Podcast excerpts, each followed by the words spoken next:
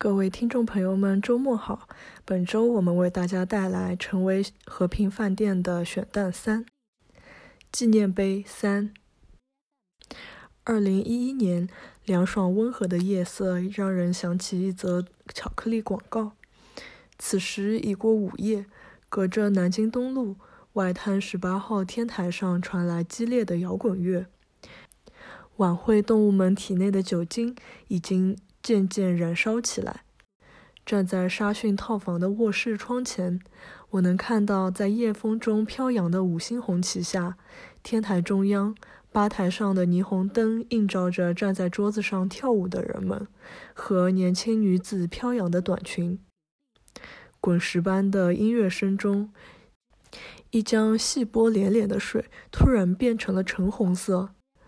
那是浦东金融区高楼幕墙反射出来的灯光。幕墙的大屏幕，即使在沉沉黑夜里，也在滚动发布纽约和伦敦的金融指数。我所站立的地方，在多年前，这里还是维克多·沙逊的私人公寓，而非沙逊套房的时候，曾是他的私人浴室。墙上镜箱的镜面，在我遇见时已浮尘重重。我的手指在上面擦出一道明亮的镜子，那镜子的水银已没有了新镜子的锋利光芒，有淡淡的黄色。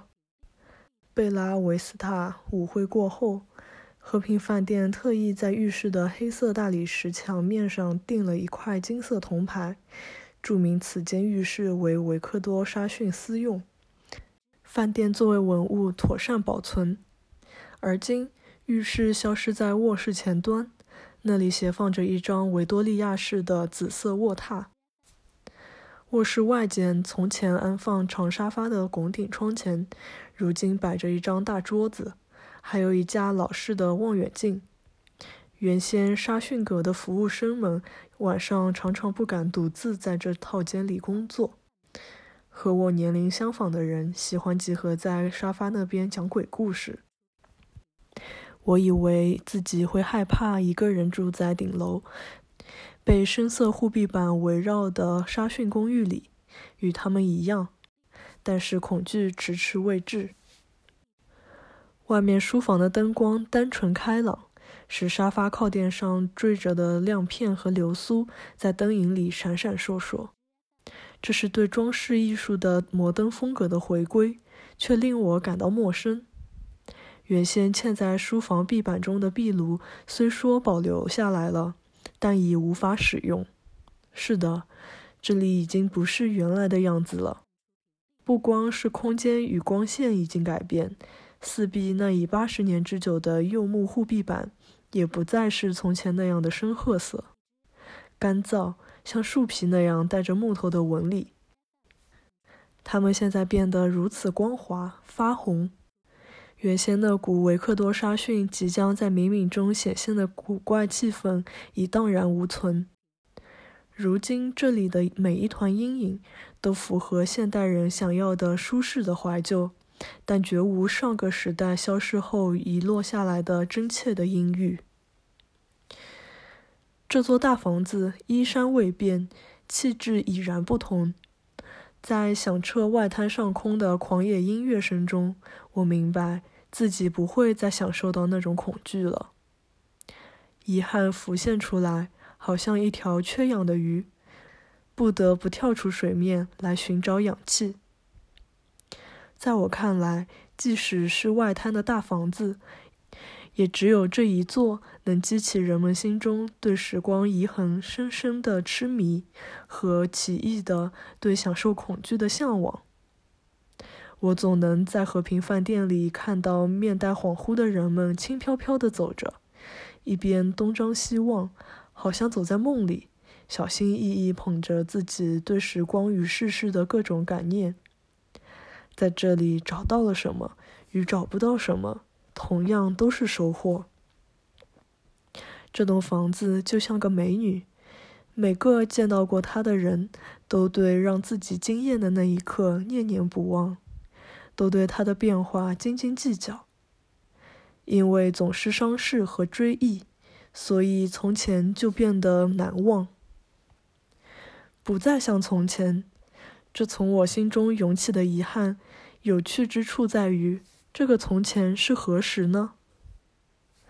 我访问过的人，包括我自己，常常情不自禁地说起和平饭店的从前。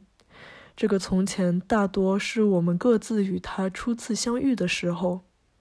每个人都有自己与这栋房子的从前。从这里出发，去勾连他的一小段往事，好像一张网撒下海去，捞上一条小鱼。我第一次走进沙逊阁的玻璃门，所见早已不是三十年代的私寓，也不是五十年代的高级客房，而是九十年代的小宴会厅。大圆桌上铺着缎子桌布，旧沙发旁放着一张旧梳妆台，靠垫是织锦缎的百子图。护壁板的购物架上陈列着景德镇白瓷瓶和穿着民族服装跳舞的彩瓷小人。护壁板里隐藏着挂衣物的壁橱，那里的抽屉底板不是薄木板。而是用淡黄色的细藤条编的。我记得自己忍不住在抽屉暗处找了找，妄想找到当年匆忙离开的维克多·沙逊遗落的旧物，比如一个装柯达胶卷的小铝圆盒。这便是我的从前。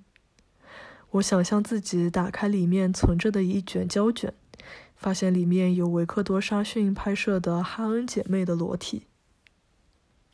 此刻，天花板上面的塔楼俱乐部一团寂静。我在那里见到如今的和平饭店总经理康莫尔。当年华茂的总经理在阳台上遇见他的女客人，他们谈论说，站在塔楼俱乐部的阳台上俯瞰黄浦江，好像自己正身处世界的中心。在同一个阳台上。我向康莫尔先生转述七十年前的这段谈话时，同样在面容上能找到中东血统特征的总经理微笑了一下，否定道：“现在的我断断不会这样想。”在地板下面的英国套房里，圈椅和沙发上放着用沙逊家族明信片上的赛马图案刺绣的靠垫。那是沙逊家族后人新晋带给饭店的礼物。